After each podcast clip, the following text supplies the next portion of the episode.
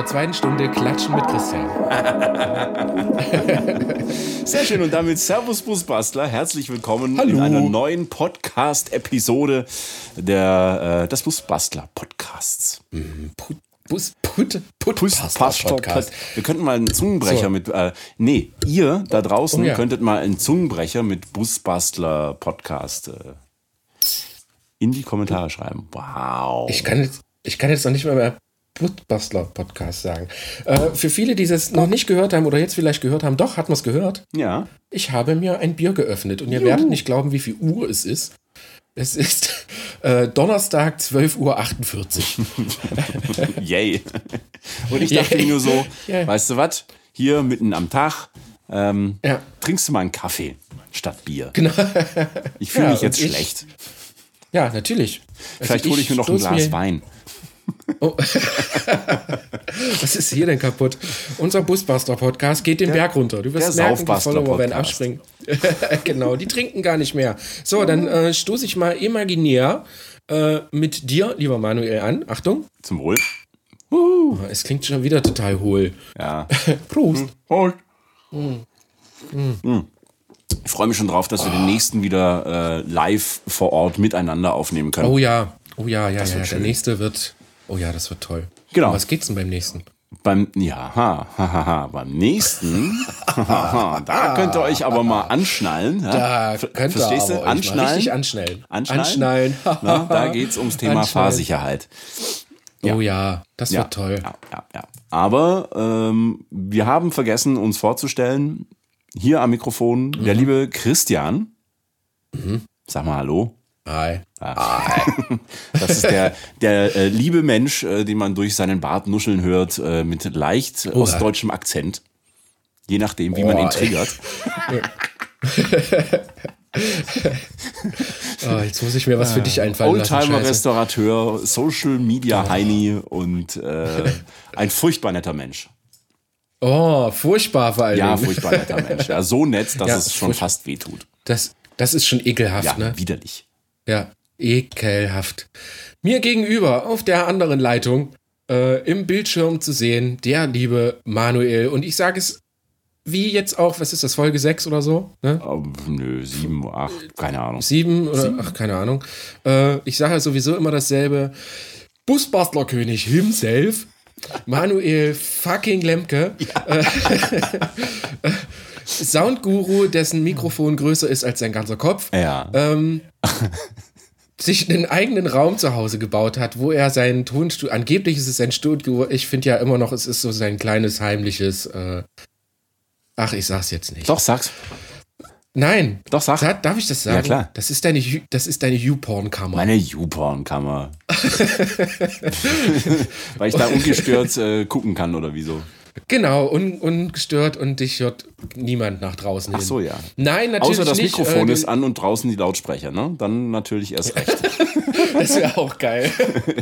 Manuel, was machst du da? Ähm, äh, äh, nein, ihr Lieben, natürlich nicht. Unser lieber Manuel ist nicht nur mega geiler Busbastler-König, Chef und äh, selber Bastelbus-König und äh, überhaupt, ich rede mich im Kopf und Kragen, sondern natürlich auch alias Schalldose on Tour, der Sprecher, der Tonmann, der eigentlich der König, der König der, Nix. der, der König der Soundwellen. Genau. Ja, Okay. okay. Jetzt So. wünsche ich mir wirklich ein Bier. Übrigens diese Woche äh, äh, kein äh, Bier-Sponsoring. Nein? Mhm. Ach so, nein, stimmt. Nein. Also, falls ihr die letzte Folge noch nicht gehört habt, ähm, da hatten wir eine ganz, ganz tolle, äh, ja, ein ganz tolles Bier-Sponsoring. Also, ja, äh, ich will jetzt keine Werbung dafür machen, dass uns die Leute Bier schicken, aber schickt uns Bier. Doch, schickt uns Bier. Schickt uns jetzt verdammt nochmal Bier. Jetzt macht doch einfach mal. Es gibt nichts Cooleres. Ach Gott. Ja, ähm, Thema heute, ihr habt's im Titel bestimmt schon gelesen. Es wird Winter. Winter is coming. Äh, Es geht um die Standheizung. Er. Ja, also grund grundsätzlich mal um Standheizungen. Äh, wir werden uns im, im Laufe des äh, Gesprächs drauf festlegen und warum wir uns auf eine spezielle äh, Heizung so ein bisschen äh, eingeschossen haben. Ähm, ich würde, also mal vielleicht damit anfangen und ihr merkt bei dem Rumgestammel, wir schneiden auch dieses Mal wieder nichts, ja. Natürlich nicht. ähm, lass uns doch mal einen kurzen Überblick geben, welche Heizungen gibt es denn überhaupt? Na, es gibt nur die russische. Nur, nur die. Alle anderen gibt es nicht. nur die. Alle anderen gibt es nicht. Also ja, also wir müssen da natürlich unterscheiden, was ähm, Kraftstoffart angeht. Mhm. Ne? Es gibt natürlich Benzin- und Dieselheizung. Ähm, oder ein Kamin, Holz, ne, gibt es natürlich auch, mhm. darf man nicht unterschätzen. Darüber sollten wir vielleicht auch irgendwann mal eine Folge machen. Oh ja, da habe ich einen schönen Kontakt. Ähm, ich habe äh, zwei, zwei sehr nette Menschen kennengelernt, jetzt auf dem Swiss Caravan Salon. Mhm. Ähm, Tiny Stove, also man, wir kennen ja diesen, oh, diesen, diesen ganz kleinen ähm, äh, Holzofen aus, aus Kanada. Mhm. Und die zwei, die waren jetzt auch lange Zeit auf der äh, Transalpina unterwegs mhm. sind jetzt wieder in der Schweiz und äh, bauen jetzt quasi selber so einen kleinen äh, Ofen. Cool. Richtig, ja. richtig cool, macht bollenwarm das Teil. Ähm, ist super klein und so abgeschirmt, dass du nicht arg viel ähm, ähm, Platz um den Ofen herum äh, halten musst. Mhm. Also richtig, cool. richtig cool. Also könnte man, könnte ja, man vielleicht ich, mal machen. Finde ich tatsächlich eine schöne Alternative. Ja. Also Feuer, Holz ist ja Mega geil. Mhm. Also mich stört tatsächlich so ein bisschen der Dreck, was natürlich bei unseren eingebauten Standheizungen überhaupt mal gar nicht der Fall ist, außer mhm. dass es hinten am Auto ein bisschen riecht, wenn es qualmt. ähm, äh, wo war ich? Kraftstoff, natürlich entweder Benzin oder Diesel. Wir oder arbeiten Gas. natürlich am meisten mit, oder Gas, genau, richtig. Ähm, Gibt es da die Truma-Fraktion, ja. ne, die berühmtesten Gasheizungen, äh, die ich selber sogar schon hatte. Mhm. Können wir ja gleich nochmal drüber reden. Äh, es gibt natürlich ganz normale Luftstandheizung für den Innenfahrzeug-Innenraum. Mhm. Äh, es gibt Heizungen, die natürlich auch den Motor mit befeuern. Ähm, es gibt Wasserheizung. Ach hey, es gibt viele Heizungen. Es gibt so vieles, ne? Also es gibt also, eigentlich, ja, es gibt eine der für alles irgendwie gibt es irgendwas. genau, also die ähm, häufigste Frage, die ich so bekomme, gerade so im, im Van-Bereich, äh, gibt es ja häufig Zuheizer die verbaut mhm. werden. Für alle, die jetzt keine Ahnung haben, von was wir da sprechen, ein Zuheizer ist im Prinzip eine Heizung, die dafür sorgt, dass der Motor schneller warm wird im Winter. Mhm, genau. Das heißt, so genau. ab 5 Grad und drunter äh, schält mhm. der sich dazu, ist wie quasi eine kleine Standheizung, die einfach nur das Wasser erwärmt, damit der Motor schneller warm wird und dadurch die Verbrennung etwas besser läuft und äh, genau. ja, dadurch einfach effektiver wird. Ähm, mhm. Dieses Teil kann man in den meisten Fällen aufrüsten zur Standheizung. Mhm. Und da fragen dann viele, okay, reicht das, wenn ich das mache? Oder brauche ich zusätzlich eine Luftheizung? Vielleicht da noch mal kurz der Unterschied erklärt. Eine Wasserheizung ist tatsächlich mit dem mit der äh, ja, Vorgabe, den Motor mhm. warm zu machen, natürlich mhm. in dessen Wasserkreislauf integriert. Und mhm. das, was an warmer Luft in das Auto reinkommt, ist so wie ganz normal die Heizung auch. Das heißt, erst der Motor muss warm ja. gemacht werden und dann kommt warme. Luft ins Auto. Das heißt, die Effizienz zum Warmmachen fürs Auto ist, also wenn du einfach früh morgens los willst und äh, den Motor schonen möchtest, aber um damit zu leben, nicht so wirklich geeignet. Ja, vor allen Dingen tatsächlich braucht das auch, äh, das vergessen viele, es braucht einfach unfassbar viel Strom. Ja. Ne? Also unfassbar viel Strom meine ich jetzt im Gegensatz zu einer ganz normalen äh, Innenraum-Luftheizung, weil ihr müsst tatsächlich eine elektronische Wasserpumpe mit antreiben. Ne? Die natürlich die ganze Zeit das Wasser hin und her wälzt. Und äh, die braucht ordentlich Saft. Mhm. Dazu kommt, wenn ihr den Innenraum mit warm machen wollt, ähm, wird der Innenraumlüfter mit dazu geschaltet. Der Innenraumlüfter braucht definitiv immer ein bisschen mehr Strom als diese äh, kleinen Lüftermotörchen, die in den kleinen Standheizungen drin sind. Mhm. Ähm, weil er natürlich wesentlich größere Wege warm machen muss. Dieser Lüfter ist vor allen Dingen im, äh, im, im Transporterbereich relativ groß. Da gehen unfassbar dicke Kabel dran. ähm, da, ist noch, da sind noch Regelungen davor geschaltet und so weiter und so fort. Also äh, ja, es ist, also es ist es ist was dafür, um das Auto frühmorgens eisfrei zu machen mhm. und den Motor warm zu machen. Aber das war es dann auch schon. Genau, vor allem, weil die warme. Luft ja auch nur vorne aus dem Armaturenbrett rauskommt. Genau. Das heißt, bis ich hinten im Van, wo ich schlafe, warme Luft habe, dauert das ja. enorm lange. Und äh, genau. genau. weil diese Heizungen ja so konstruiert sind, um den Motor warm zu machen, äh, laufen sie standardmäßig auch maximal zwei Stunden. Genau. Alles, was man darüber hinaus möchte, kann man auch programmieren, umgehen, ist mhm. aber alles andere als gut. Genau. Für die Technik. Ja. Sehr gut. Deswegen, liebe Freunde, da, da, da, baut man einfach Innenraumheizung ein. Juhu. Also, ganz normale Luftheizung, betrieben mit Diesel oder Benzin oder natürlich äh, unsere tollen Gasheizungen von Truma, aber alle haben eigentlich ein und dasselbe Prinzip. Es wird eine Brennkammer warm gemacht, die brennt. Mhm. da drin ist Feuer ordentlich, mhm. ne, ob mit Benzin, Diesel oder wie schon gesagt mit Gas. Äh, ein Lüfter sitzt genau vor dieser Brennkammer und leitet im Endeffekt die Luft durch Kühlrippen, die sich um die Brennkammer herum befinden, weiter durch Luftleitungen, durch Luftschläuche, durch einen Luftschlauch, hinten wieder raus in den Innenraum. Ich habe ganz grob nicht und einfach. Was? Was? Wirklich nicht?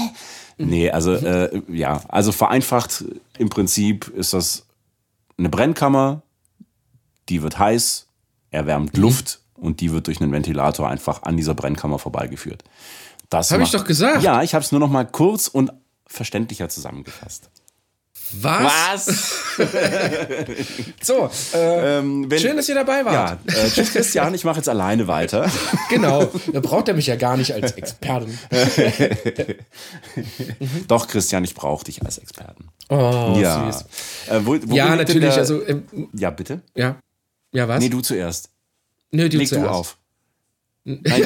genau, nein, du.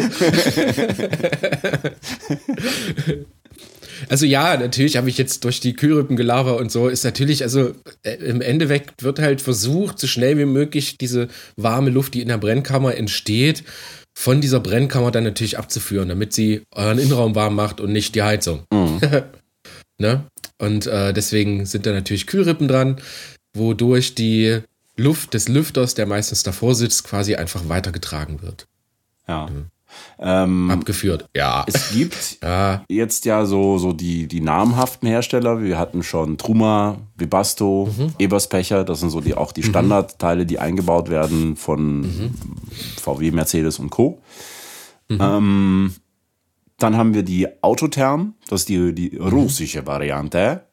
Russisch. Und wir haben äh, seit neuestem auch äh, aus Fernost sehr viele auf dem Markt. Mhm. Ähm, ist natürlich auch so eine Preisfrage. Ähm, Truma und Co. sind, weißt du das ungefähr, was die preislich aufrufen? Zwischen, ja, also zwischen 1000 und 1200 Euro. Mhm. Bei den äh, Autothermen sind es so 500? 5 bis 600 so Euro. Ne? Standard, ne? genau. So Standardsatz kostet da, glaube ich, 500 Euro, 499 Euro. Ähm, wenn man dann noch ein paar Einbauflansche und ein paar Leitungen dazu haben will, kommt man natürlich allerdings auch schnell auf 600, 700. Ja. Ähm, genau. genau. Und die China-Heizungen, die liegen meistens so bei 150 zwischen, Euro. zwischen 50 und 100 Euro. Ja. ja, also tatsächlich ist das wirklich manchmal so. Ich habe letztes Mal schon wieder ein Angebot gesehen über 129 Euro, glaube mhm. ich. Der komplette Satz mit äh, Schellen und. Mit Tank und äh, allem drum und dran. Mit Tank, genau, richtig. Und allen toten Teufel. Ihr kennt unsere Meinung. Nein. Nein? Sollen wir die jetzt nochmal ausschlachten? Ja, bitte. Okay. Man kann es meiner Meinung nach nicht oft genug sagen. Ja, äh, okay, finde ich gut. Ähm, weil es gibt immer wieder Leute, die hören das zum ersten Mal. Mhm. Es gibt auch immer wieder Leute, die hören das zwar schon zum zehnten Mal, wollen es aber immer noch nicht glauben. auch den, äh, ja. nee, also schlussendlich muss natürlich jeder selbst entscheiden, was er, was er macht, was er sich leisten kann. Ich persönlich bin der Meinung, wenn es um Sicherheit geht, hört der Spaß einfach auf. Ja. So, und jetzt ist halt die Frage, ähm, gut, man, man, äh, wenn man uns kennt, weiß man, wir sind viel mit der russischen unterwegs, früher Planar, mhm. jetzt heißt sie Air. Mhm. Ähm, warum, können wir vielleicht nachher auch drauf eingehen, wenn wir noch Lust haben. Ähm, warum nicht eine Truma oder Webasto?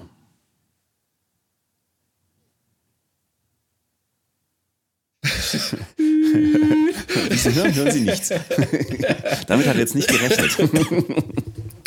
Also es ist, also meiner Erfahrung nach, also ich mache das jetzt schon relativ lange äh, hatte selber auch schon eine Truma Gasheizung meiner Erfahrung nach. Und bitte korrigiert mich. Ähm, sie sind teuer. Das ist wirklich ein großer Punkt, finde ich. Also die kosten ja das Doppelte mhm. eigentlich. Ähm, viele Dinge von diesen, vor allen Dingen was äh, Vibasto und Ebersbecher angeht, äh, die Ersatzteilversorgung ist, glaube ich, sogar meines Erachtens absichtlich nicht so hoch. Mhm.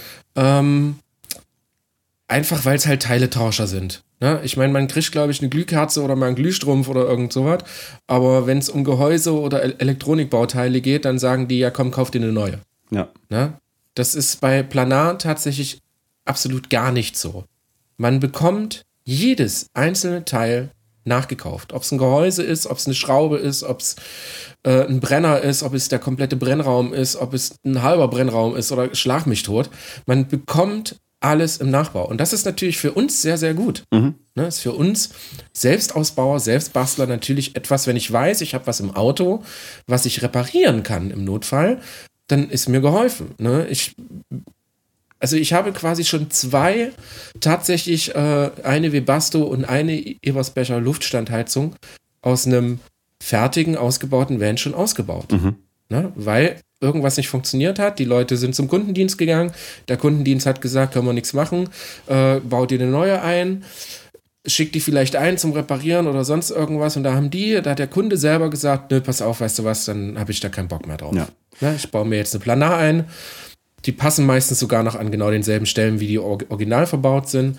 Ähm, Stecker raus, Stecker rein. Teilweise sind sogar Stecker gleich. Mhm. Ne? Zum Beispiel Kraftstoffpumpen etc. kann man teilweise sogar komplett so drin lassen. Mhm. Ähm, einfach nur die Heizung tauschen, anschließend fertig. Äh, spannendes Thema und natürlich günstig im, ja, ich sag mal einfach mal im Einkauf. Unfassbar ja. billig und haltbar. Ja, was auf jeden Fall wichtig ist an der Stelle nochmal zu sagen, wir wollen die gar nicht schlecht reden. Also die haben alle ihre Daseinsberechtigung und auch was so Bedienelemente und so ja. weiter angeht. Da ist sehr, sehr viel Know-how dahinter und Steuerung ist natürlich bei der russischen ja. ein bisschen rudimentär. Ja, also ja. Das, das Bedienteil, das, das ist irgendwann so gefühlt aus Anfang der 90er. Ja. ja. Und äh, ist technisch einfach auf dem Stand, was es natürlich robust macht, aber nicht ganz so schick. Ja? Also so auch ja. Bedienung, selbst wenn man ein Modem einbaut, das geht halt mit SMS und nicht mit Bluetooth. Äh, auch da wird sich mit Sicherheit noch was tun. Aber also Webasto, Ebersbecher und Co., die haben alle, alle, alle, alle, alle ihre Daseinsberechtigung. Nur für unseren Fall als Selbstausbauer macht es die Sache einfach leichter, wenn wir die Teile günstiger und vor allem auch als Ersatzteile bekommen. Genau. Deswegen haben wir uns so ein bisschen auf die Autotherm eingeschossen.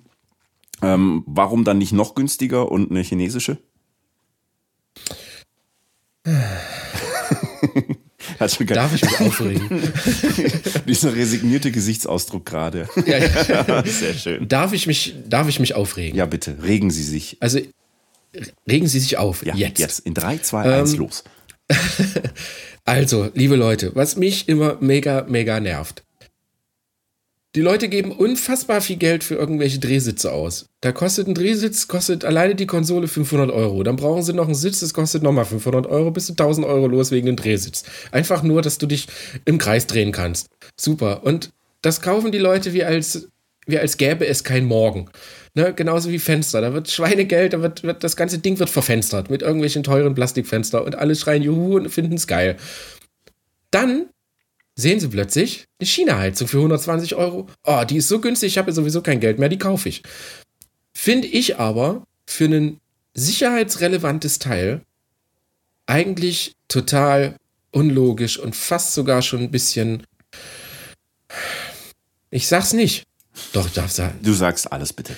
Alles, was du Ich sag alles bitte. Ich finde es tatsächlich nicht sehr schlau. Mhm. Also wer sich einfach mal zwei Minuten Zeit nimmt, dieses Produkt anguckt, das mit einer Planar vergleicht ähm, und dann sagt, wo liegt der Verdienst an so einer Firma, die tatsächlich sowas baut und dann merkt, dass, dass das Hand zusammengearbeitete Teile sind, dass, dass die produziert werden müssen und so weiter und so fort, dann wisst ihr genau, was die Arbeiter in China an so einem Ding verdienen. Nämlich einen Scheißdreck. Weiß ich nicht. Drei Euro oder so. Ne, damit die das in riesiger Masse auf den europäischen Markt raushauen können. Mittlerweile ist, äh, sind die teilweise doch tatsächlich geprüft. Es gibt Firmen, die das äh, mittlerweile schon ein CE-Prüfzeichen haben. Ob das, ob das CE-Prüfzeichen wirklich real ist, wage ich einfach manchmal zu bezweifeln. Äh, genauso, wenn ich so Leute höre wie, ja, Planar lässt ja auch in China produzieren. Nein, ist völliger Schwachsinn. Planar lässt tatsächlich, oder Autotherm ist eine russische Firma, lässt komplett alles, bis auf, glaube ich, ein Mikroprozessorbauteil, komplett alles in Russland selbst produzieren. Und äh, im Endeffekt ist, sind die Chinesen, die das Ding nachgebaut haben, nicht umgedreht. Ne, Im Endeffekt haben die es einfach nachgebaut und dann werden dann billige Teile reingehauen und genauso wie Planar hat Testläufe. Ich glaube, die machen, bevor die rausgehen, machen die 15 Testläufe mhm. mit dieser Planar. Dieses ist eingespeichert in dem Fehlerspeicher. Das kann man, wenn man die einbaut, der Einbautyp oder so, die lesen das aus und können das sehen, ja. dass diese Heizung getestet worden ist. Dann bekommt sie ein, ähm, wie eine Art Fahrgestellnummer. Diese Fahrgestellnummer gehört nur zu dieser Heizung. In der Fahrgestellnummer steht genau drin, wann ist die gebaut worden, wer hat die gebaut, äh, Testläufe etc. Das, das ist alles da drin, währenddessen du bei einem Chinesen überhaupt niemals weißt, ob die jetzt nicht zum ersten Mal bei dir in die Luft geht oder angeht. Ich habe natürlich auch ähm, Leute gehört, die schwören auf diese China-Dinger. Die haben die eingebaut und alles ist super toll. Aber ich möchte nochmal bitte drauf plädieren, für etwas, was in euren Innenraum mit Feuer spielt, wo Abgase rauskommen, spart da bitte nicht. Ganz, ganz wichtig. Ja. Wenn da ein Bauteil fehlerhaft ist, jetzt könnt ihr sagen, ja, dann baue ich mir halt so einen Gaswarner ein. Ist sowieso gut, so einen Gaswarner ein, einzubauen. Aber das, das denkt bitte einfach mal logisch. Versucht einfach mal da einfach mal ein bisschen in euch zu gehen und zu sagen, ja, okay, äh, eine ordentliche Heizung, dieses sicherheitsrelevante Teil gehört einfach mit auf die etwas teurere Liste und ist etwas, wofür ich bitte gerne Geld ausgeben möchte. Genau, und das gilt übrigens auch, wenn man sich die Kiste, äh, eine, eine Heizungskiste baut. Äh, da sagen ja dann auch viele, naja, ich habe ja in der Kiste, ist ja nicht mal im Auto, äh, kann ja nichts passieren.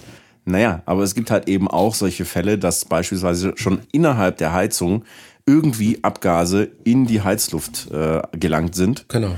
Und dann äh, wird äh, die Nacht unter Umständen etwas länger als gewünscht. Genau. Und das, äh, wir werden bald, es wird bald einen Test geben.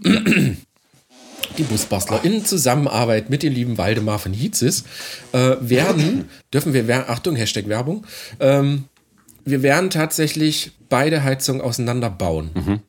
Wir werden sie wenn wir äh, in die China-Heizung nicht rankommen, sägen wir das Ding auseinander. Mhm. Wir werden uns wirklich mal äh, Geld in die Hand nehmen und werden das einfach mal machen. Und dann werden wir einfach mal Bauteile vergleichen.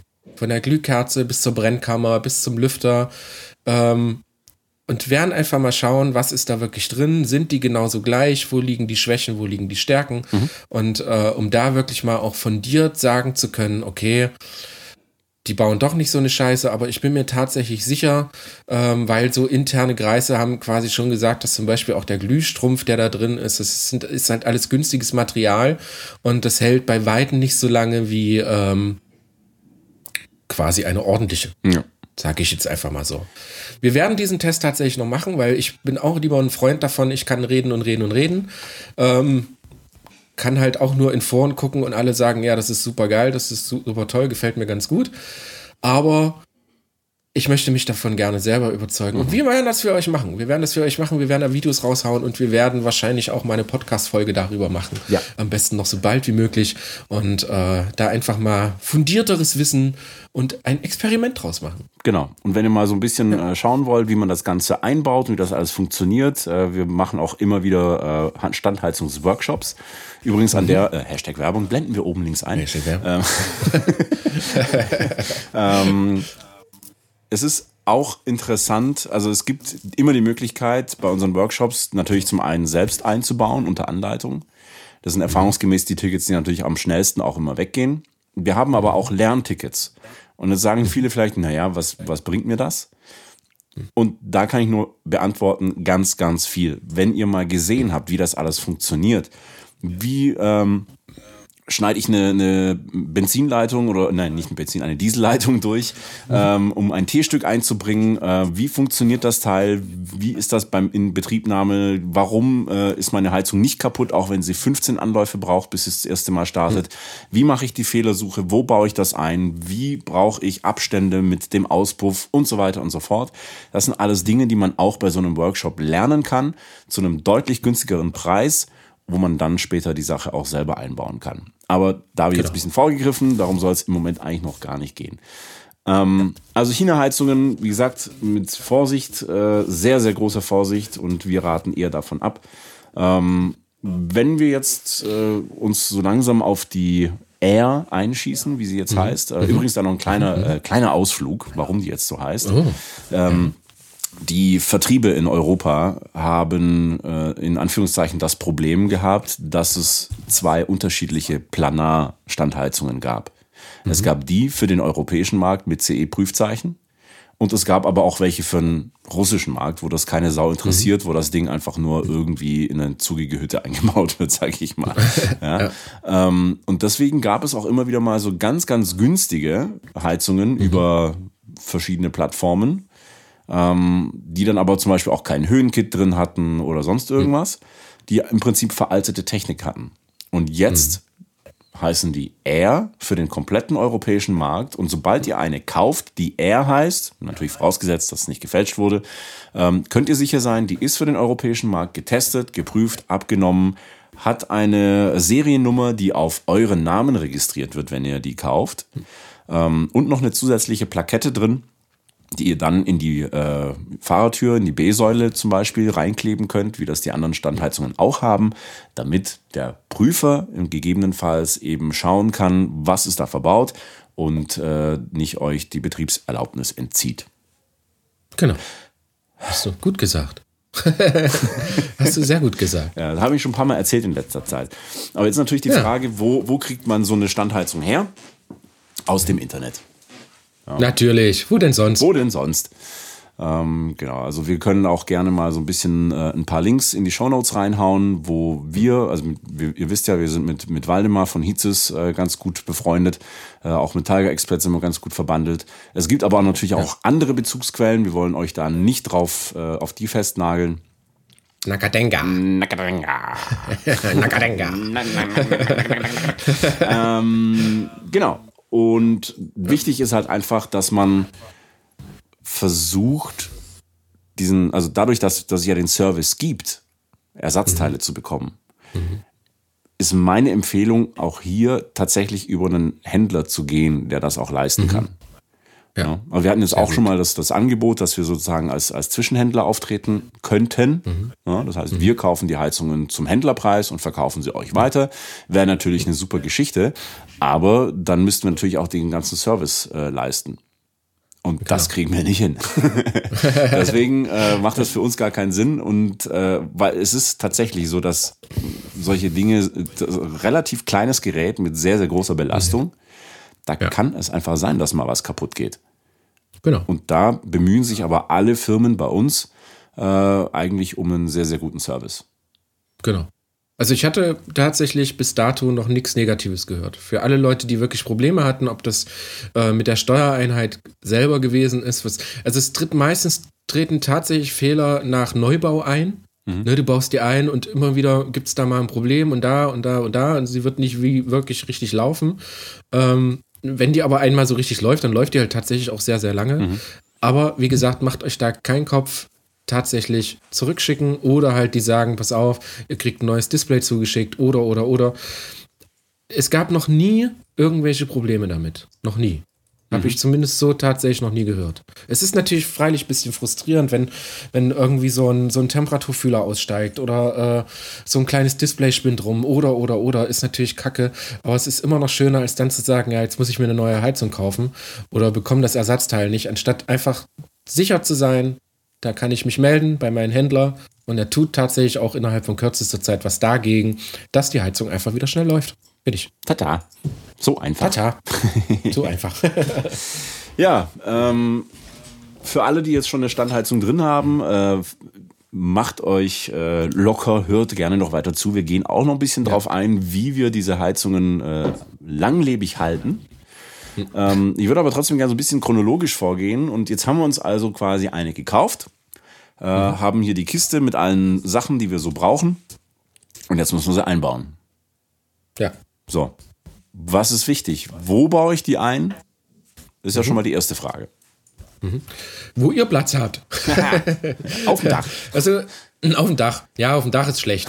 Also äh, meistens, also es gibt eigentlich gibt's nur zwei Möglichkeiten. Unterflur, also quasi unten am Fahrzeug irgendwo mit äh, diversen Halteplatten oder oder oder Kästchen gibt es da sogar mittlerweile. Mhm.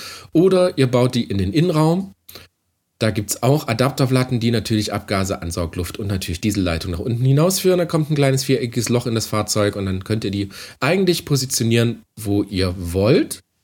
Müsst natürlich immer erst unten in den Unterboden schauen, ob ihr nicht gerade zufälligerweise in den Querträger sägt oder in ins Ersatzrad oder direkt in den Ach, Tank. Guck mal, das heißt, es wird genau. Das heißt, ihr sucht euch also der einfachste Weg. Ihr sucht euch äh, im Innenraum eine Position aus, wo das passt für euch in den Schränken, krabbelt dann unter das Auto und checkt einfach diese Position gegen. Ne? Geht das? Funktioniert das? Kriege ich da rein? Wenn ihr euch sicher seid, okay, das würde funktionieren hier, äh, macht in die Mitte von dem, ich sag jetzt mal, von eurer Schablone, wo die Heizung sitzt, macht einfach in die Mitte ein winzig kleines Loch, bohrt einfach mal durch den Unterboden und guckt mal, wo das unten rauskommt. Sollte zufälligerweise es zischen oder irgendwo Diesel auslaufen, dann ist die Position vermeintlich schlecht. Nein, aber äh, das Ding ist, dass wenn ihr halt so ein winziges Loch da drin habt und es passt einfach nicht, äh, könnt ihr einfach dieses Loch zuschmieren. Ne, dann kommt ein bisschen Rostschutz drauf, dann schmiert ihr das Loch zu und fertig ist. Das ist überhaupt nicht schlimm. Aber äh, wenn ihr innen verbaut, grundsätzlich unten die Lage checken. Querträger, Tanks, Benzinleitung, Bremsleitung, Handbremsseile etc. Das sollte da möglichst nicht im Weg rumstehen. Achsenfedern, ja. Radläufe. Achsenfedern, genau, richtig. ne? ähm, es gibt natürlich äh, Positionen wie zum Beispiel der beliebte T5, T6 oder T4, da äh, werden Heizungen original sogar schon hingebaut. Ne? Was mhm. ist das beim T5? Das ist, glaube ich, Ebersbecher. Mhm, gibt es beides. Das ist äh, abhängig vom Baujahr. Ah, Ebersbecher okay. und Webasto gibt es beides. Genau. Und da hat Planar äh, Autotherm quasi Autotherm, Entschuldigung, da hat Autotherm ähm, auch das so entwickelt, dass man die halt einfach da an dieser Originalposition hinsetzen kann. Das bedeutet, ihr bekommt eine Halteplatte, ihr bekommt ein paar äh, Adapter-Luftschlaufleitungen, damit ihr nach innen in, den, in die B-Säule kommt und so weiter und so fort. Also da gibt es definitiv für euer Auto auch eine Lösung.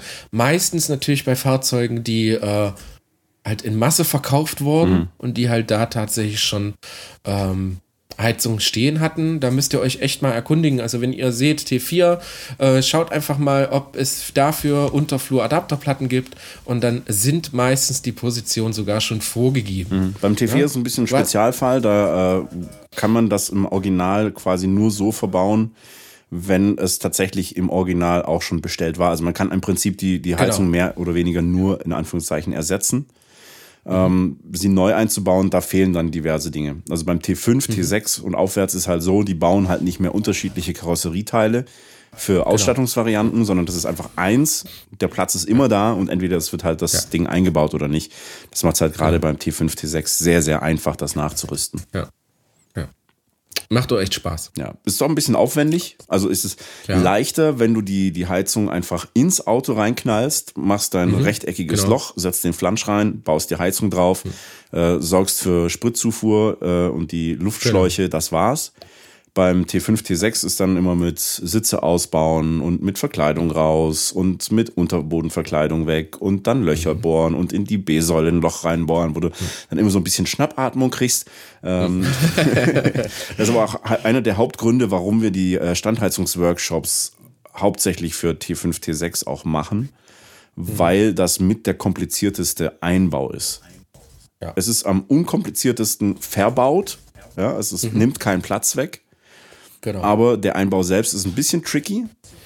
Und wenn man halt eben, wie gesagt, jetzt dann aber vielleicht ein Ducato hat und weiß, man baut das Ding irgendwo hinten unter die, unter das Bett, dann kannst du dir, also da bei dem Einbau bei einem T5 angucken, wie kompliziert das sein kann und dann wird es bei dir selbst ganz, ganz einfach vorkommen.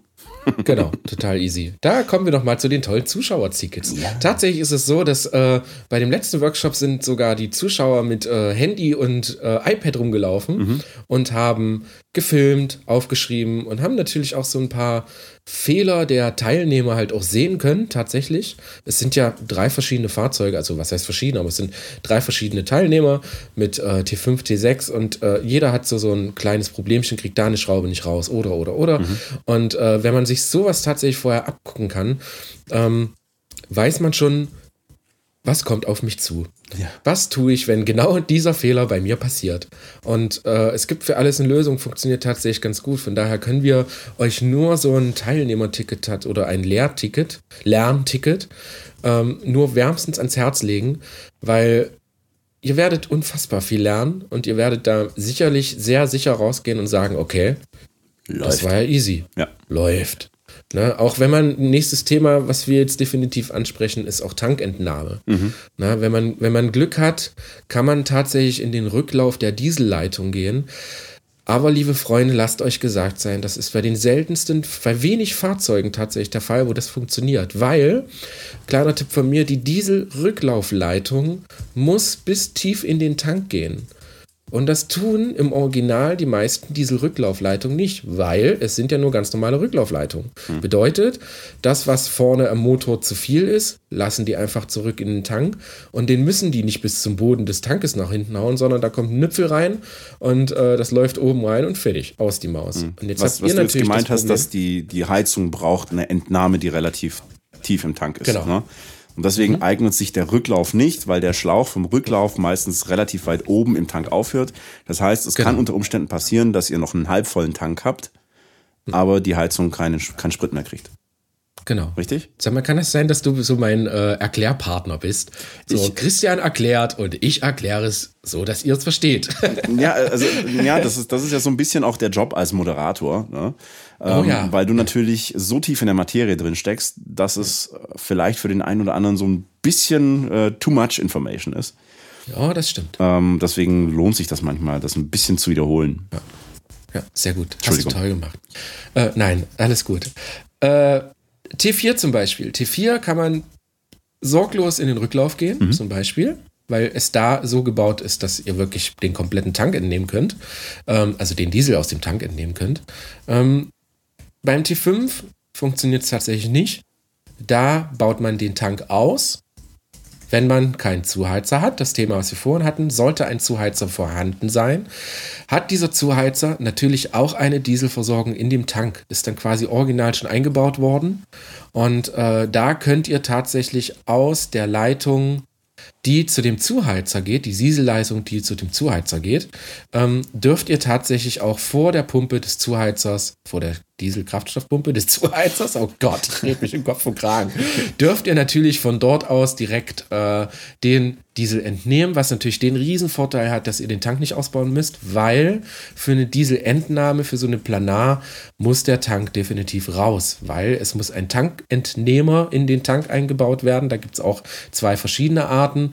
Ähm, was definitiv der absolut sichere Weg ist. Wenn ihr euch nicht sicher seid, wenn das Internet mal wieder sagt, ja, da kannst du und dann da kannst du in Rücklauf gehen und dann kommt auch wieder einer, der sagt, nee, dann kannst du es nicht.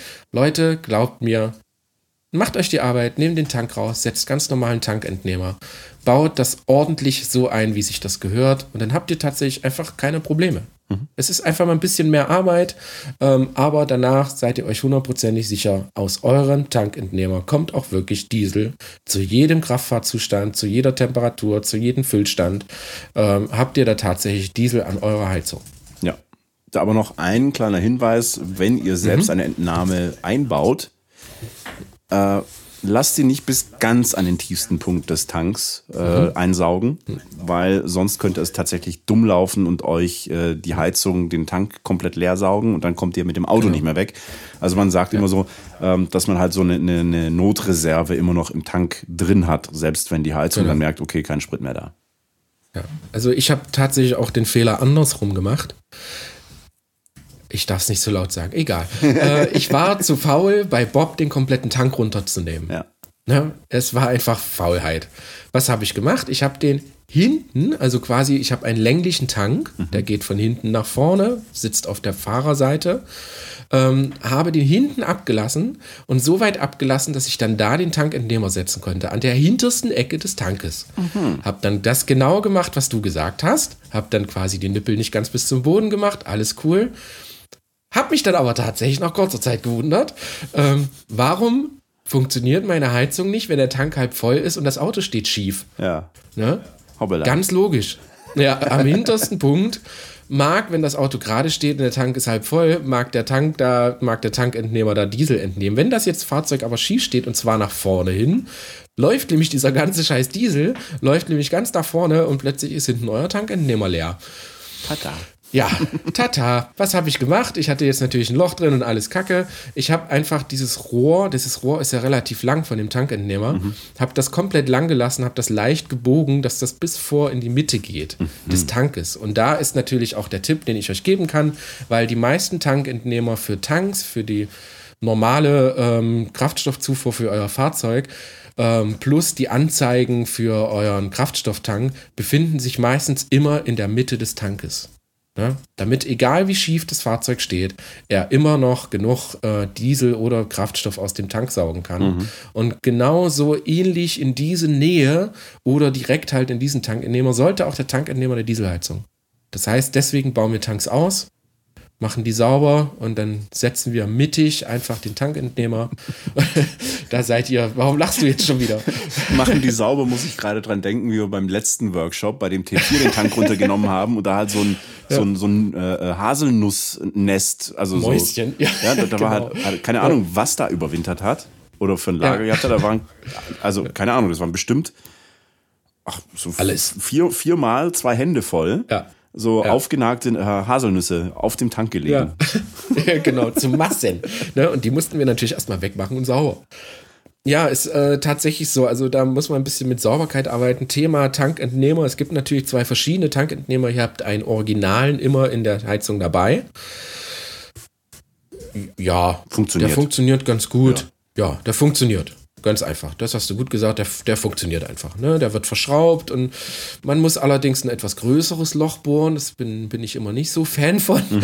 So, wenn man dann so ordentlich äh, ein dickes, fettes Loch bohrt. Zumindest muss man tatsächlich aufpassen, dass keine Späne in den Tank kommt. Oha, runtergefallen. Die Späne ist runtergefallen. Ja. Äh, die Späne in den Tank fällt. Äh, die meisten, also auch in der Bedienungsanleitung steht, dass man den Tankentnehmer, den Originaltankentnehmer vom Fahrzeug ausbauen sollte. Mhm. Was für ungeübte Leute tatsächlich nicht so einfach ist und man tatsächlich auch viel kaputt machen kann. Mhm, und, und lasst euch Sachen eins sagen, genau, lasst euch eins sagen, dieses Ding kostet wirklich richtig Asche, weil das, das ist, da ist Pumpe und Anzeige alles in einem. Äh, das Ding ist riesengroß und kostet richtig Geld. Also wir reden da zwischen 300 und 600 Euro mhm. so ein mhm. Ding. Und wenn ihr da alleine nur so einen Ring zerstört, den es vielleicht dann noch nicht mal einzeln gibt, dann äh, seht ihr einfach alt aus und das muss natürlich nicht sein. Ähm, wer war das? Sebasto? Ja. Genau, Webasto hat äh, ein sehr, sehr tolles Tankentnehmersystem gebaut, was wir eigentlich immer ganz gerne empfehlen. Ähm, da ist ein Bohrer dabei. Hörst du jetzt mal auf, mit dem Stift zu spielen? Entschuldigung. da, da ist ein Bohrer dabei. Ich, oh, eh. oh Gott. Kleine Katzenbabys, kleine Katzenbabys, kleine Katzenbabys. ähm, bei diesem Tankentnehmer-Set ist ein Bohrer für den Akkuschrauber dabei. Ähm, und dieser Tankentnehmer funktioniert so, dass ihr ein Loch bohrt. Dieser Bohrer ist so gebaut, dass die Späne nicht nach innen fällt. Ich hatte tatsächlich schon den Fall, dass jemand gesagt hat, dem ist die Späne nach innen gefallen. Dem ist ähm, die Späne nach innen gefallen. Juter Deutsch hat Juter Genau. ja, und da sollte man tatsächlich auch aufpassen, aber dieser Bohrer ist so gebaut, dass der, er die Späne nach außen hin abführt. Mhm. Ähm, dann setzt ihr, dann sägt ihr euch euren Tankentnehmer zurecht, je nach passend zum Tank und je nach Länge. Dann äh, setzt ihr den ein und dann wird mittels einer ich sag mal, einer kleinen Torx-Schraube ein Spannmechanismus in Gang gesetzt. Ich hoffe doch, ich erkläre das jetzt so, dass ihr das versteht. Das macht man mit einem Akkuschrauber maximal 50 Umdrehungen die Minute und dann dreht man diese Schraube rein und dann verspannt sich dieser Tankentnehmer und das Ganze dauert, wenn ihr mit Tank ausbauen, vielleicht maximal eine Stunde. Aha. Und das geht wirklich super, super easy. Ja. Geht super schnell. Und ich hatte tatsächlich mit diesen Dingern auch noch nie Probleme. Ich musste bis auf mein, weil ich halt so doof war, dieses, dieses äh, Ding zu setzen, ähm, musste ich mein noch mal rausholen, aber bis jetzt noch nie Probleme gehabt. Problem, also nicht Problem, aber das Ding kostet tatsächlich auch noch ein bisschen Geld. Ich glaube, Mhm. mittlerweile liegen die bei 89 Euro. Ja, genau. Ähm, aber, liebe Freunde, lasst euch gesagt sein, das Ding ist super entwickelt. Das Ding Äh, warte mal kurz, funktioniert äh, tatsächlich. lass mal kurz Ja? aufzeigen, wer konnte Christian folgen und wer, wer nicht aufzeigen? ah ja, okay. Also im Prinzip eine vereinfachte Entnahme mit Ja. Loch rein, Entnehmer rein, Abreißschraube, dicht. Oh, du, hast, du kannst das gut. Das ist mein Du Job. kannst das, du kannst es. ja, das ist mein Job. Du, Also sowas, sowas kann ich schon gar nicht mehr, ne? Ich kann, ich, ich kann nicht einfach erklären. Das funktioniert einfach nicht. Dafür passt nicht. Aber ich hoffe doch, ihr äh, konntet mir jetzt die letzten dreiviertel Stunde folgen. Es klingt auf jeden Fall äh, spannend, ja, wenn du das so erzählst und äh, man, man glaubt dann auch, du hättest Ahnung.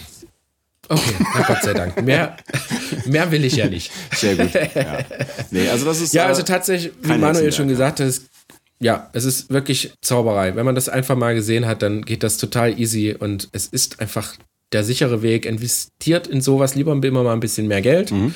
Ähm, genau, und damit ist die Tankentnehmergeschichte eigentlich schon erledigt. Jetzt kommt nur noch die Dieselleitung drauf, Mhm.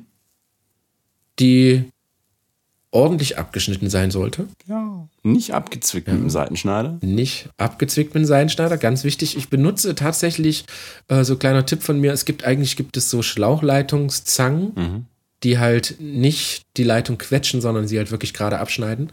Ähm, wenn ihr eine sehr große, sehr scharfe Schere habt, funktioniert das tatsächlich auch sehr gut. Weil ihr braucht sehr, sehr schnell viel, viel Kraft auf diese Leitung. Und die meisten Zangen quetschen halt einfach zusammen und dann quetschen die so lange bis äh, knick abgeschnitten. So eine Schere ist meistens so scharf, dass sie zack einfach ganz sauber so eine Leitung abschneidet. Ähm, das jetzt nur so als Tipp von uns. Es gibt auch für, für ein paar Euro, also das sind im Prinzip kommt das, sind das auch so Rohrschneider. Ja, das sind, gibt es gerade auch so für, für Gummischläuche und Plastikschläuche. Kostet irgendwie drei, vier Euro oder so. Packe ich auch gerne den Link mal unten rein in die, in die Beschreibung oder in die, äh, wie heißt das, Show Notes.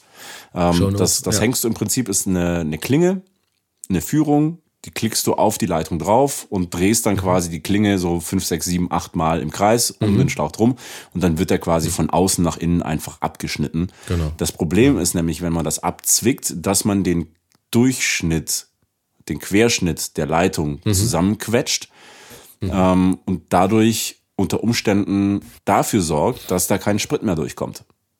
Ja. Oder Es zu wenig. ist tatsächlich so, also auch wenn zu wenig, genau. Also auch wenn da, äh, wenn ihr vermeintlich ein kleines Loch seht ähm, und sagt, ja, oder pustet mal mit der Luft durch und merkt, ach, da geht ja schon was durch. Nee, das ist tatsächlich nicht so. Also der Diesel ist, äh, der braucht schon ein ganz sauberes, ganz gerades Loch, damit diese kleine Dieselpumpe halt auch wirklich schafft, den Diesel durchzuziehen. Wir hatten selbst in einem Workshop schon den Fall, äh, da haben wir leider nicht ganz aufgepasst, ähm, dass bei einem Teilnehmer genau das passiert ist, und zwar kurz vor der Pumpe. Die Leitung ist nicht richtig abgeschnitten worden, es ist keine, es ist kein Diesel durchgekommen. Es kam tatsächlich Diesel durch, aber so enorm wenig, dass das na- natürlich zum Starten der Heizung nicht gereicht hat.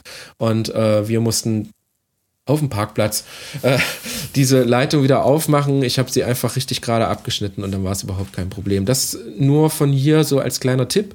Ähm, achtet bitte mit jedem Schritt, mit jedem Bauschritt, den ihr macht, also mit jedem Arbeitsschritt, jetzt habe ich es, mit jedem Arbeitsschritt, den er macht, einfach, dass alles ordentlich ist, dass die Dieselleitungsschellen ordentlich zusammengezwickt sind, dass die Gummileitungen mit der Kunststoffleitung schön weit zusammengeführt sind und so weiter und so fort. Ne? Einfach jeden Schritt zwei, dreimal nachschauen, habe ich das jetzt wirklich richtig gemacht und dann habt ihr später keine Probleme mehr. Prima. Dann ist das Ding verbaut, läuft hoffentlich auch äh, ohne Fehler 13 oder Fehler 15. Ähm, so sehr beliebt, ne? Also man braucht einfach Ja. ein paar Startvorgänge, bis die Leitung quasi vollgesaugt ist. Im Idealfall, äh, wie hat's Waldemar gesagt, du suchst dir irgendwie einen, einen Saugknecht, genau, ein Saugopfer. ein Saugopfer. äh, also natürlich das Ding entlüften, mal ordentlich quasi dran, dran zuzeln, äh, bis man Ja. Diesel in der Fresse hat. Ähm, hilft Genau. natürlich, die Anzahl der Startvorgänge zu reduzieren. Gibt es natürlich auch technische Mittel für, aber ganz ehrlich, äh, ja. Das Also wir hatten gut. tatsächlich, sogar schon Heizungen, die, äh, also ich glaube, bei dem letzten Workshop war das so. Beim letzten oder vor, nee, oder? Ach, ich weiß es nicht, keine Ahnung. Ich hatte zumindest äh, letzte Zeit Standheizung verbaut. Äh, wenn man da so ein bisschen dran nuckelt und es schafft, schon ein bisschen Diesel zur Heizung zu legen, ähm, kann es sogar tatsächlich passieren, dass die meisten direkt mit dem ersten Startvorgang anspringen. Ja, genau. Ja, die, Vorteil die natürlich. qualmen dann ein bisschen. Genau. Vorteil, wenn man das verbauen lässt. Äh, zum Beispiel äh, könnte man dann auch einfach mit dem Rechner an die Pumpe ran und sagen, okay, Genau. du pumpst jetzt erstmal so lange, bis du, bis Sprit kommt und dann Genau. nimmt man erst die Heizung in Betrieb. Genau. Ja, das geht tatsächlich am schnellsten und funktioniert auch ganz gut. Ja. Äh, aber so weit wollen, wollen, wir, wollen wir ja gar nicht gehen. Nee, geht ja, auch ohne. Also Ähm, ihr seid normal. Ja, Nächster Punkt, den ich mir so mal äh, im Hinterkopf notiert hatte, war die Führung der Luft. ja. Ähm, hier ein kleines In der Plädoyer- Dieselleitung. nicht in der Dieselleitung, sondern der er, die erheizte Luft, erhitzte Luft. Ah, okay. Ja, Ähm, heiße Luft. Auf eine Sache will ich gar nicht so sehr eingehen, das ist, wie man die Luftleitungen verlegt. Da solltet ihr einfach nur darauf achten, dass ihr möglichst große Radien habt, also nicht direkt nach der Heizung 90 Grad abgewinkelt und weg dafür. Ähm, die sind, was Hitzestau angeht, ein bisschen empfindlich. Die haben eingebaute Schutzmechanismen, wenn die merken, okay, die Luft, die da weggeht, oder mir wird insgesamt zu heiß, dann schalten die sich ab. Also Ja. möglichst einfachen Abtransport der erwärmten Luft ist sehr wichtig. Ja. Und äh, anderes sehr wichtiges Thema, wo man auch häufig streiten kann, ähm, wo sauge ich die Luft denn an? Mhm. Ähm, jetzt gibt es natürlich so Frischluftfanatiker, die sagen, naja, ich saug natürlich die frische Luft an, Ja. weil dann habe ich gleich äh, die frische Luft im Auto, die erwärmt ist und ähm, habe weniger das Problem von Kondenswasser. So. Ähm, möchtest du was dazu sagen oder soll ich? Sag du ruhig. Grundsätzlich, auch hier wieder aus Sicherheitsgründen zu empfehlen, saugt die Luft, die ihr erwärmt, im Fahrzeug an. Hat zwei große Vorteile. Erstens ist die Luft schon warm und hat dadurch äh, habt ihr eine, eine größere Energieeffizienz. Und zum anderen besteht einfach die Gefahr, wenn ihr von außen ansaugt, ihr habt keine Kontrolle darüber, was ihr ansaugt. Das kann, äh, wie bei einem Freund von mir, äh, im, im besten Fall einfach nur sein. Äh, ihr merkt nicht, dass ihr überm Gully steht und fragt euch dann, warum alles so komisch stinkt. Sehr gute Idee. Ähm, kann aber auch im schlimmsten Fall sein, dass ihr keinen oder ungünstigen Wind habt und die Abgase der eigenen Heizung angesaugt werden. Und deswegen saugt man immer, immer, immer, immer im Fahrzeug, im Dachzelt, also da, wo ihr auch die warme Luft reinblast, da, wo ihr schlaft, da saugt ihr auch die Luft raus. Das hat einfach Sicherheitsgründe. Und wenn ihr sagt, ihr braucht frische Luft, dann macht ein Fenster auf. Ja, genau. Ist ja sowieso, äh, werdet ihr merken, für alle Leute, die noch nie mit einer Luftstandheizung hantiert haben, immer ganz gut, die warme Luft natürlich auch so ein bisschen abzuführen aus dem Auto, weil die ist verdammt trocken. Die ist verdammt trocken. Also die ist so trocken, dass ich meistens im Winter nachts immer aufwache und 48 Liter Wasser trinken muss. Äh, kleiner Tipp für Leute, die ein kleines Fahrzeug haben und da die, die eine Luftstandheizung drin haben, äh, hängt euch ein trockenes, äh, nasses Handtuch rein. Trockenes. äh, hängt euch einfach ein nasses Handtuch rein, da bleibt die Luft äh, im Fahrzeug schön feucht und das Handtuch ist definitiv am nächsten Morgen trocken, weil die Luft, die da rauskommt, wirklich unfassbar trocken ist. Nur so als kleiner Heizungsexpertentipp. Ja, apropos kleines Fahrzeug, ähm, brauche ich zwei oder vier kW? Ab wo ist die magische Grenze? Magische Grenze ist, glaube ich, äh, sehr, sehr großes Auto, brauchst du große Heizung. äh, bei einem, also wir werden halt viel gefragt, so ich habe jetzt hier so einen 6-Meter-Kasten und äh, das Ding kriege ich doch niemals warm. Äh, liebe Freunde, es reicht vollkommen. Das sind 2 kW, die euch da äh, Heizungsluft um die Ohren haut und das reicht für ein 6-Meter-Fahrzeug vollkommen aus. 4 kW, das ist dann die 4D äh, R-Heizung. Die wird tatsächlich in Russland, nur so als kleiner Vergleich, wird tatsächlich in Russland in die Busse eingebaut. In die Busse, die halt normal so tagsüber im Straßenverkehr fahren. Linienbus. Ähm, Linienbusse, genau, wo immer mal die Tür auf und zu geht. Da ist das natürlich vollkommen okay. Eine 4D ist, glaube ich, echt zu krass. Ja. Ist wirklich tatsächlich zu krass. Und wir hatten ein tolles Thema mit, ähm, mit Hermann unterwegs. Ich verweise hier ganz gerne nochmal auf die Folge. Mhm. Ihr könnt da äh, gerne nochmal reinschauen. Ähm, die nämlich auch gesagt haben, also 4 kW war zu krass. Wir bauen lieber zweimal 2 kW ein mhm. und steuern die getrennt voneinander. Ja, das bedeutet, ähm, ihr könnt den hintersten Bereich, also wenn ihr ein sehr, sehr langes Fahrzeug habt, könnt ihr tatsächlich eine Heizung für den hintersten Bereich haben und tatsächlich eine Heizung für vorne. Erst wenn ihr wirklich beide Heizungen braucht, könnt ihr beide Heizungen zuschalten, die kompletten 4 kW nutzen. Ähm, ansonsten glaubt uns, es reicht 2 kW. Genau, also Locker. was halt auch immer noch eine Rolle spielt, ist einfach die Dämmung. Ne? Wenn du ja. gut gedämmt hast, dann, also pff, keine Ahnung, brauchst du sowieso nicht so viel. Äh, wenn du schlecht gedämmt hast, brauchst du ein bisschen mehr. Wenn du schlecht gedämmt hast und nach Norwegen fahren willst, dann brauchst du ja. vielleicht sogar zwei 4 kW Heizungen. genau. Ja, also wenn du nur so mit eine, offener Tür schläfst. Ist immer so eine Frage, ne? Also auch hier, was habe ich für einen Bedarf, was habe ich für eine Grundausstattung, aber ich habe in meinem T5 beispielsweise die Planar 2D verbaut und die mhm. läuft auf niedrigster Stufe im tiefsten mhm. Winter und ich muss trotzdem ein Fenster aufmachen. Ja. Und geht bei mir tatsächlich im Crafter H genauso. Mhm.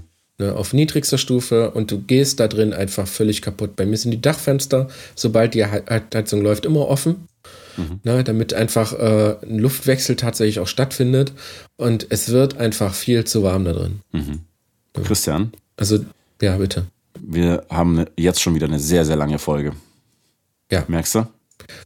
Ja. Krass, ne? Also es gibt aber, wirklich unfassbar viel zu erzählen. Wir kratzen ja immer nur an der ja. Oberfläche. Und auch hier ja. nochmal Hashtag Werbung auf unseren.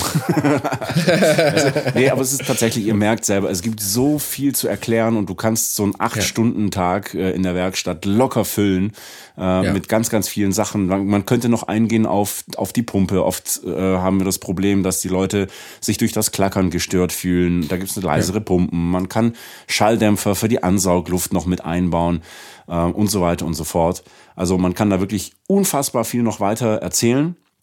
Ähm, würde ich jetzt aber an der Stelle mal ein bisschen abkürzen und äh, vielleicht noch ganz kurz eingehen auf, auf die Pflege und die Wartung. Was mhm. müssen wir da tun, damit wir möglichst lange was von unserer Heizung haben?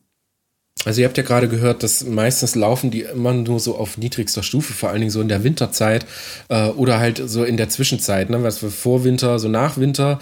Äh, es ist kalt, frisch draußen, aber es ist für eine Heizung eigentlich trotzdem noch viel zu warm. Und dann läuft sie halt auf kleinster Stufe, meistens sogar relativ lange.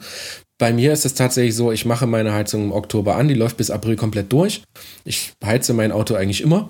Mhm. Ähm, einfach nur, weil es angenehmer ist und weil ich tatsächlich auch meine Wa Wasser, Entschuldigung, meine Wassertanks gefüllt lassen kann. Ja. Ähm, das ist tatsächlich echt ein großer Vorteil. Aber dadurch ist es halt den Nachteil, dass sie halt auf niedrigster Stufe läuft, was den Nachteil hat, ähm, dass sie fängt an einfach zu versotten. Ne? Also man nennt das so. Ne? Es ist äh, Diesel wird halt manchmal nicht richtig verbrannt, es fängt an so ein bisschen bisschen Ruß zu bilden und das macht sie halt dauerhaft. Und deswegen Tipp von uns: ruhig einmal im Monat oder vielleicht sogar einmal die Woche, wie ihr Lust habt, eine Stunde auf Vollgas. Ne? Allerhöchste Stufe, eine Stunde lang. Brennt den ganzen Scheiß mal richtig, richtig frei. Das tut der Heizung gut und ist so ein kleiner, ich sag jetzt mal so ein Heizungswartungstipp. Ne?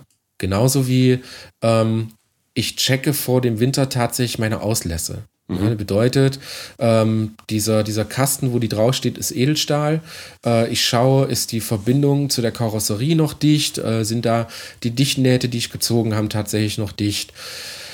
Bildet sich irgendwo Rost oder oder oder. Das äh, kriege ich meistens hin mit Zinkspray oder halt ich benutze ganz gerne so ein weißes Keramikspray, mhm. äh, um halt auch den Auspuffen da ein bisschen an den Flanschen und da, wo, wo er festgemacht an der Karosserie einfach ein bisschen zu hegen und zu pflegen, dass da einfach kein Rost entsteht. Ähm, Salz einfach mal abwaschen und keine Angst, die verträgt Wasser, also zumindest die Leitung, die Frischwasser, äh, Frischwasser, die ähm, Auspuffleitung sowie die Pumpe, die vertragen schon ein bisschen Wasser, deswegen hängen die ja unten dran, das ist kein Thema. Wo ihr definitiv nicht reinhalten solltet, ist die Ansaugung, das ist so ein kleiner schwarzer, äh, ja, das ist das so ein kleiner Schalldämpferchen ne, mit so einem Loch drin vorne. Mhm. Und äh, da solltet ihr unbedingt auch beim Verlegen darauf achten, dass sie nicht unbedingt um Boden schleift und euch durch jede Pfütze zieht, sondern die halt einfach ein bisschen ähm, gesafter verlegen, weil in dieser Ansaugung sollte natürlich kein Wasser stehen. Ja, deswegen da immer mal drauf achten, immer mal aufpassen. Äh, ansonsten gibt es zur Pflege Wartung gar nicht so viel zu sagen, weil das Ding pflegt sich eigentlich fast von alleine. Wenn sie richtig verbaut ist, ja. wenn ähm, Schaut auch öfter mal, wenn ihr Probleme mit den Leitungen habt, äh, dass ihr auch mal die Schlauchschellen nachzieht, weil durch Wärme, warm, kalt, warm, kalt, äh, können die sich tatsächlich auch lösen. Da vielleicht ein, einmal im Jahr einfach mal dran gucken, wenn ihr da so gerade mal im Auto rumkriecht, ob noch alle Schlauchleitungen fest sind. Ähm, ja, ansonsten ist, glaube ich, der allerwichtigste Tipp, die muss einfach laufen. Genau. Das ist wie beim Auto. Wenn es läuft, dann kann auch nicht viel kaputt gehen.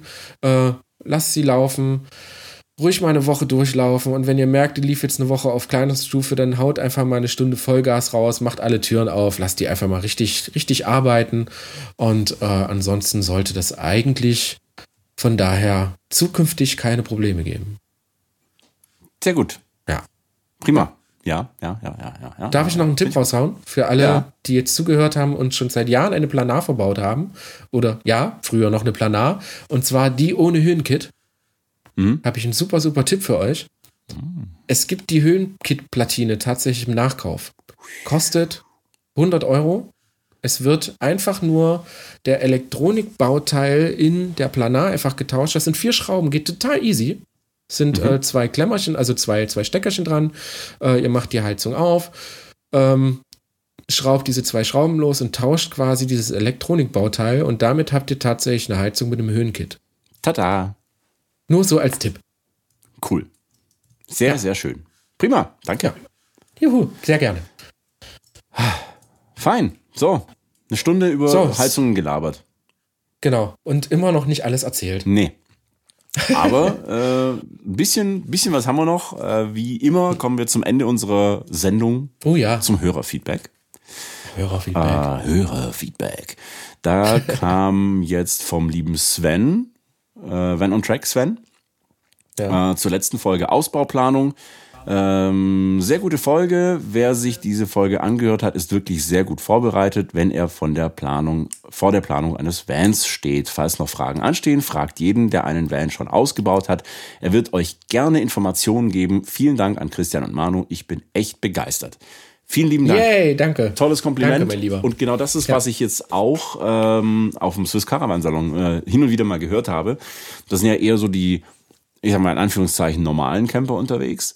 Und mhm. da waren welche bei mir, die haben gesagt, so, sie sind total begeistert von dieser Selbstausbauer-Szene. Da standen sie auf einem Campingplatz und haben dann einfach nur so gefragt, so, ja, äh, was hast du für ein Fahrzeug? Hast du selber ausgebaut? Und dann ist es, ja, ja, klar, hier, komm, hier, Türe auf, guck ruhig rein, geh rein, schau dich um, schau dir alles an. Und er war so perplex von dieser äh, Situation und hat sie ja. daraufhin äh, aber noch mehr erlebt. Das finde ich auch so schön bei, bei uns als, als Busbastel-Community, Vanlife-Community, wie auch immer, dass alle so offen sind und sich helfen. Mega gut. Ja, ja, das stimmt. Ja.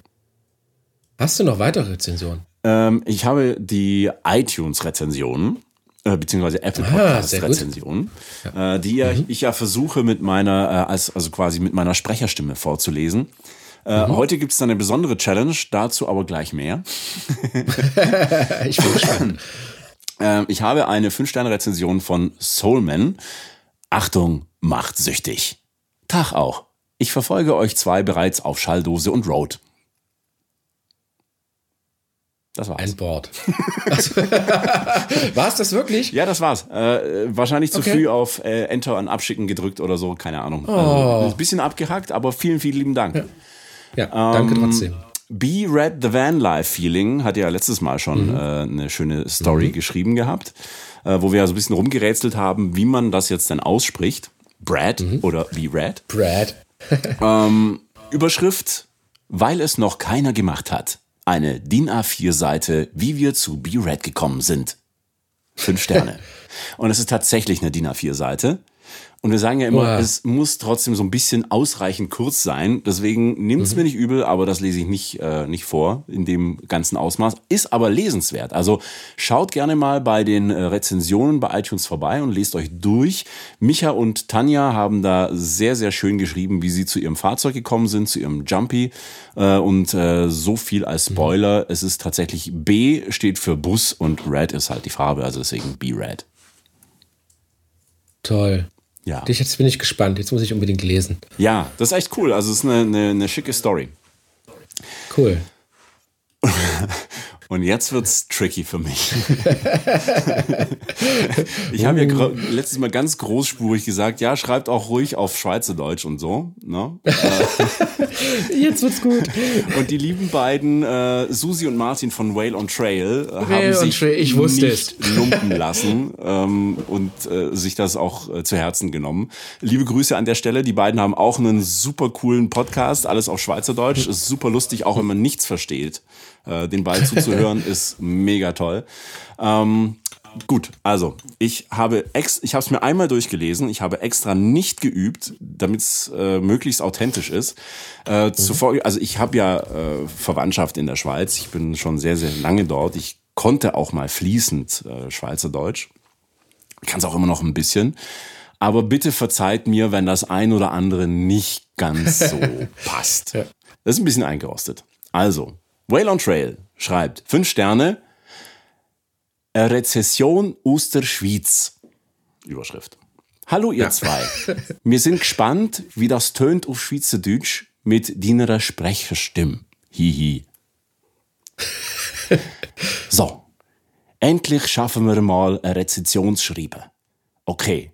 Mir findet euer Podcast sehr unterhaltsam und informativ. Es ist cool zum Losen und dann mit eurem Do Nein, warte. Es ist cool zum Losen und dann mit unserem Don zu vergleichen oder schauen, welche Überlegungen wir uns dann gemacht haben.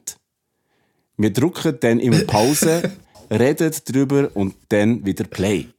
Wir hören euren Podcast immer beim längeren Fahren und wir freuen uns, sind wir nicht die Einzigen, die beim Podcasten Bier trinken. Hehe. Zudem haben wir das Gefühl, wir kennen euch durch den Podcast äh, schon ein bisschen besser, obwohl wir uns leider noch nie begegnet sind. Darum auf hoffentlich gleich mal ein Bier oder zwei oder drei. Hehe. Liebe Grüße aus dem Typik Nein, liebe Grüße aus dem Typikheiser La Paz, Baja California, Mexiko. Hasta luego, Mexiko. Susi und Martin, Whale on Trail. Puff. Sehr gut. Also ich habe tatsächlich so ein, so ein Mittelteil habe ich gar nicht verstanden, aber äh, es geht. Also schöne, Sehr gut. schöne Hast du, Challenge. hast du toll gemacht. Ah, es war so ein bisschen anstrengend. Ist ein bisschen ist die Sprecherstimme auch verloren gegangen zwischendurch, glaube ich, weil ich so sehr aufs, aufs richtig Vorlesen konzentriert war. Aber vielen, vielen lieben Dank. Äh, Sehr witzig. Äh, Versucht das nicht, also ich weiß nicht, also Dialekte sind echt schwierig. Ich liebe Dialekte, aber das kann fast nur schief gehen. Ja. Ja. Naja, wir bemühen uns. Wir Ich bin Strich. gespannt, was ihr noch so raushaut. Ja. ähm, genau, also kleines Problem an der Stelle, also wenn ihr aus dem Ausland seid, also nicht aus Deutschland, Österreich, Schweiz, Luxemburg, wo auch immer ihr uns hört, wenn ihr bei den äh, iTunes Stores angemeldet seid, die nicht deutsch sind, dann sehen wir eure iTunes-Rezensionen leider nicht. Da wäre es ganz geil, wenn ihr uns dann einfach einen Screenshot schickt. Dann können wir die auch mit vorlesen. Ja. So. Und jetzt Dem ist nichts hinzuzufügen. Feierabend. Endlich Feierabend. Endlich Feierabend. Ja, nee, war wirklich So. wieder sehr, sehr cool, sehr, sehr informativ Ja. auch. Spaß gemacht. Ähm, vielen lieben Dank. Prost. Danke. Ähm, folgt uns, Busbastler, auf Instagram, auf Facebook. Folgt Road and Board, folgt Schalldose und Tour. Schreibt uns gerne euer Feedback per E-Mail an podcast.busbastler.de.